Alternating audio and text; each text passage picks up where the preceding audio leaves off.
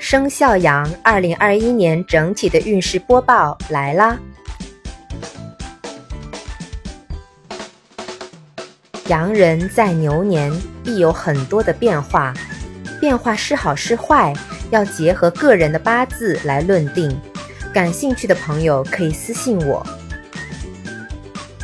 生肖羊的朋友在二零二一年基本上都犯太岁。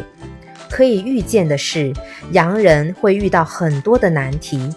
具体化太岁的方法已在之前的节目中讲过，在这里就不再一一的赘述了。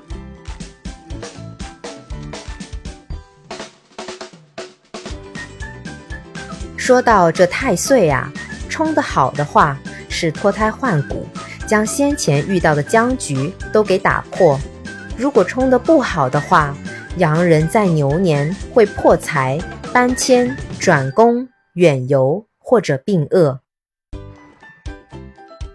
一切都在考验羊人朋友的承受能力和心性。